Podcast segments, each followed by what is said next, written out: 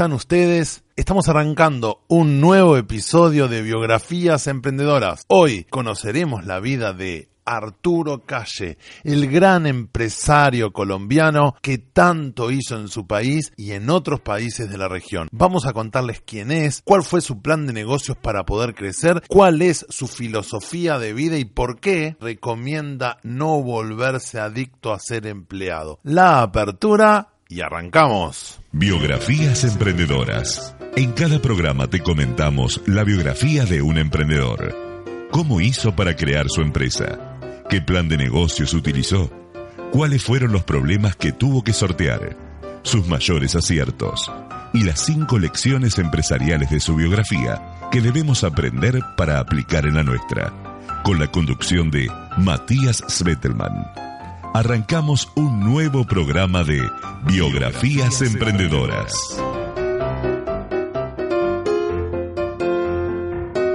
Arturo Calle es el hombre que transformó la ropa masculina en Colombia. Él nació en 1938, pero ya con 10 años se dedicaba a salir a vender. Vendía lo que tenía, vendía flores, vendía frutas, algunas veces vendía quesos y los vendía en una feria muy conocida de Medellín que se llama Barrio Robledo. Era tal el éxito de Arturo Calle vendiendo que muchos de los otros feriantes le pedían que vendieran sus artículos. Fue entonces que de muy pequeño tuvo un espíritu visionario y los negocios fueron parte de su vida. Siendo muy joven, con 20 años, Arturo Calle se incorpora a una fábrica de medias de nombre Pepalfa. Él después contaría que lo hace para meterse y hacer unos primeros pasos en el mundo textil. Claro que él, estando en esta fábrica, no tenía ninguna relación comercial, sino que aprendió justamente a cómo se elaboraban las medias, cómo recibía la materia prima, las distintas calidades. Pasa un tiempo trabajando en la fábrica y él se da cuenta que lo que le gusta es la venta. Así que toma un avión y viaja desde Medellín a Bogotá, a donde se va a vivir, para estar justamente en el mundo de la venta de camisas. Entra como vendedor y, rápidamente se da cuenta que eso es lo que le gusta. A él le gustaba vender.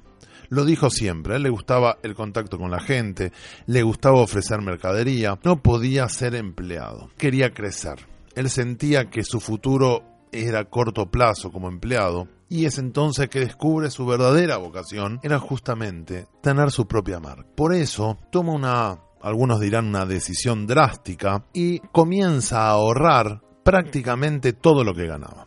Él dice que por dos años el 90% de su sueldo lo ahorraba. Logra acceder entonces repito, después de dos años, a un pequeño capital que le permite abrir su primer local de ropa de nombre Dante el local. Así es que finalmente, dos años después de su llegada a Bogotá, él ya tenía un local de ropa, claro, un local de 8 metros cuadrados, muy chiquitito, que tenía que alquilar, pero era de él. Y entonces a pesar de que recién arrancaba, supo que tenía que darle calidad a sus clientes. Se dio cuenta que competía con otros comerciantes que lo que hacían era ofrecer únicamente precio. Él dijo, yo quiero que la relación precio-calidad de los clientes que vienen a mi tienda sea muy favorable, que más allá que la persona pueda gastar 10 dólares o pueda gastar 100, en una camisa, la relación esa tiene que estar a su favor y se tienen que ir contentos con la compra que hicieron. Él empieza a vender camisas y le va muy bien. Digamos, todo eso que él había aplicado inicialmente en esta cuestión de tener el concepto de quería laburar para él, no quería tener jefe, le empieza a ir muy bien con las camisas.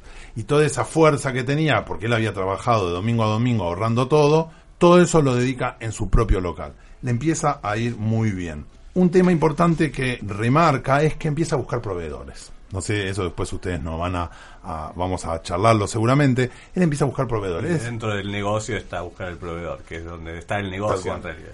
Bueno, es eso. Vos decís ahí es donde está el negocio. Él se da cuenta que ahí estaba el gran tema. Nota que los proveedores le, le terminaban diciendo qué tipo de camisa podía hacer, la calidad de la camisa. Y él decía, pará, yo quiero ofrecer otros modelos, quiero ofrecer camisas de mejor calidad era imposible.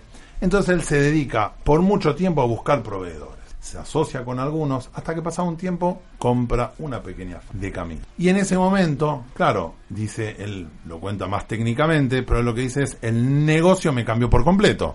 Porque una vez que yo ya tengo los costos fijos cubiertos de una fábrica de camisa, a mí me conviene fabricar más camisas. Cuando el costo fijo está cubierto, el costo marginal por cada camisa extra que fabrico es cada vez menor. Entonces, efectivamente, me conviene hacer más camisas. Entonces, ¿qué tengo que hacer? Abrir más locales.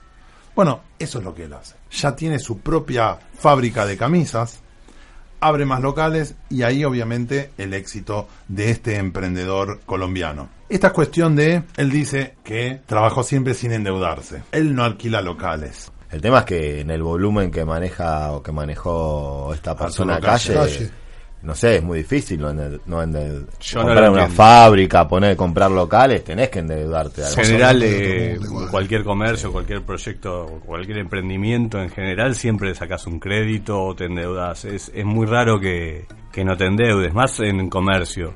Tengo ganas de ponerme a hacer jean, me parece que tengo el me puedo asociar con un proveedor o, sé los talleres que maneja o, bueno se me facilitó la, manera de poder hacerlo y no hace falta hacer toda la producción de tu negocio digo. sino que tenés un acuerdo por estos por, ciertos artículos que, a vos te van a dejar más margen o, vas a poder elegir lo que vos querés hacer también. A mí la verdad nunca me interesó ponerme a fabricar. Ahora Arturo Calle lo que remarca cuando le preguntan cuál es la misión de su negocio y la visión él aclara que tiene tres puntos fundamentales. El primer punto es mucho respeto al cliente.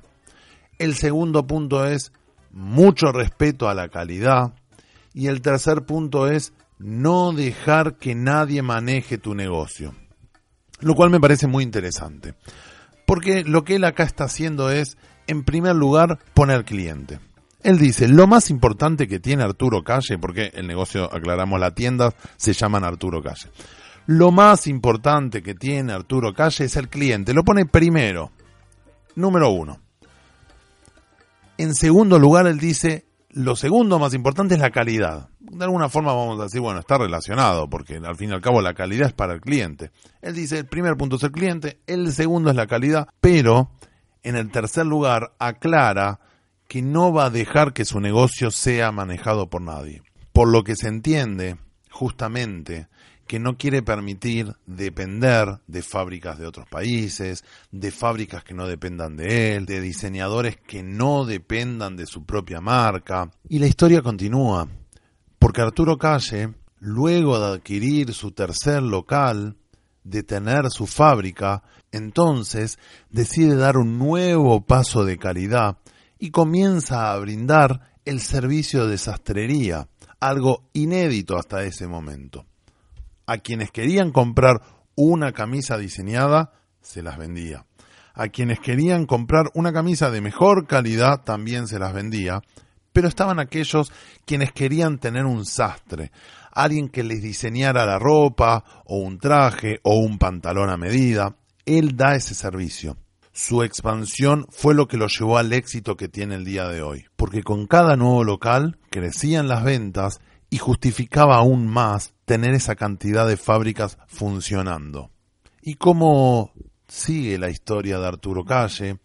¿En qué se transforma este chico que vendía flores en una feria? Hoy cuenta con más de 105 locales en Colombia y alrededor de otros 30 locales más en el resto de Latinoamérica solamente el último año tuvo ganancias que superaron los 200 millones de dólares. Y recientemente inauguró un centro logístico de 6.000 metros cuadrados en la zona franca de Pereira, en donde se manejan aproximadamente 800.000 unidades de sus productos por mes. Estamos hablando que esta persona, que hace apenas 30 años, podemos decir, tenía un local de 8 metros cuadrados y el sueño era por justamente poder comprarse ese local, hace apenas unos meses abrió un centro logístico de 6.000 metros cuadrados. Esto es Arturo Calle y por eso es que queríamos contarle su historia. Pero por supuesto, como siempre hacemos, vamos a conocer las cinco lecciones empresariales, porque esta historia algo nos deja. Escuchemos. Y ahora repasamos las cinco lecciones empresariales de esta biografía. Vamos a ir a las cinco lecciones empresariales que nos deja esta biografía que tuvimos hoy de Arturo Calle. Número uno. La número uno, como bien dice Fabián, es tener paciencia. Arturo Calle lo que dice es, no esperes tener en un año las 100 tiendas que yo tuve en 10 o en 20 o en 30. No se puede dar, digamos. O sea, no podés tener en un año. Y a veces vas para atrás también. Pie de plomo. Bueno, esto viene muy a colación a que es muy típico del comerciante principiante. Arrancar, pegás una buena racha, te va bien, y enseguida pones un local más. Perfecto. Lo pones otro, tres, cuatro, y en un momento cuando se cae, cae con todo. Se derrumba el imperio. Bueno, es lo que dice es Lo he visto mucho yo, ¿eh? en el, poco tiempo que estoy, eh, lo he visto mucho. La segunda de nuestras lecciones empresariales es evitar incurrir en gastos innecesarios y evitar endeudarse sin necesidad. Lo que vos decías recién. Fundamental. Van a empezar a ganar plata. No entren en gastos innecesarios. Frenen y cuando están seguros de lo que van a hacer pueden dar ese paso, pero no se desesperen de entrada por meterse en ese gasto que no tiene sentido porque no lo necesitan. No lo hagan porque lo van a pagar después. El, el tercer punto es un portafolio amplio de productos que se debe renovar con frecuencia. No se queden en esas tres camisas que saben renuévense, porque en algún momento el tipo que va a comprar y ve que tienen la misma camisa que tenía... No, eso habla también mucho de, a veces de los locales, el local tenerlo siempre igual, a veces hay que reformarlo, pintarlo, parecen boludeces, pero no, no, no, claro. Pero en, general eso renueva un montón. Mismo con la mercadería. A ver, hay artículos que son clásicos, okay. sabes que son clásicos, pero hay artículos que que son los que están a la moda que vos lo tenés que tener. No puedes tener siempre todo clásico porque tenés que tener lo que se usa en el momento, la moda. Ahora, la cuarta lección empresarial es tener como objetivo, aunque sea lejano, no pagar alquiler. Está perfecto. Y acá tengo un perfecto. Que, me voy por lo perfecto que está. bueno, él tiene su objetivo. Él había dicho. Que el final, el final de todo es comprar propiedades. Ok. Él se había puesto su objetivo. Y no decía, justamente por eso hablaba de la paciencia. Decía, no va a ser ahora, porque no tengo la plata. Mi objetivo a largo plazo es que este primer local que es mío, de 8 metros cuadrados, me lo voy a comprar. Y eso era su objetivo. Ahorraba, ahorraba, compró el local. Porque él decía, una vez que tenés el local. Es la tierra, lo más importante. Tal cual. Tu gasto fijo disminuye muchísimo. Podés pensar el negocio de otra manera. Es, correcto. Más de una vez he asesorado y gente casi al borde de la quiebra, comprando el lugar donde estaban, salen a flote. El último de los consejos. El negocio puede crecer si se mantienen los siguientes atributos. Calidad, diseño y un precio justo. Perfecto. Él habla de que, la verdad, claro, pues él dice, si vas a vender un producto que no tenga calidad, o vos lo decías. Perdón, a eso antes no me, no me lo dejaron decir. el cliente sea donde sea, sea de donde sea, busca precio y calidad. Siempre igualmente, está eh, pero también nunca, nunca va a venir y te va, o sea, te va a venir y te va a decir quiero la remera de 160, 150 pesos, la más barata, te digo la por, por calidad, que es la más barata y supuestamente la de la tela más, más barata, obviamente. Y cuando la va a tocar te dice, pero esto no está bueno. Y sin embargo buscaba precio, pero también busca calidad. Muchas veces se lo dices, mira, si querés algo mejor anda para los shopping, le tenés que decir. Linda frase esa, linda para que vuelva pronto. es horrible lo El de fidelizar a los clientes. A él le gusta tener clientela. Claro. Seamos sinceros, cualquier clase social, cualquiera, digamos, sea la clase más baja, la clase más alta, cuando vas a comprarte una remera, lo que sea, estás usando tu ahorro de tu trabajo. Quiere tener algo bueno. Y vos querés en ese momento, querés que te den algo que vos te vayas contento. Aparte, eso es lo que vos estás Convengamos que los, los 150 pesos para vos son una cosa y para otra persona puede ser otra cosa. Entonces, para una persona 150 muchas veces viene al local y me dicen, pero escuchame, yo por esta remera pagué 100 pesos. Y yo digo, claro, nada, en shopping te sale 1200 pesos la remera. Pero ahora, para, esa persona, esos 100 pesos es un montón y por esos 100 pesos buscaba calidad y precio. Por eso es difícil buscar verdades absolutas cuando tenemos N cantidad de compradores diferentes para N cantidad de productos diferentes. Y el quinto consejo empresarial que nos queda de esta biografía es que Arturo Calle continuamente dice, que es fundamental ponerle amor a lo que uno hace.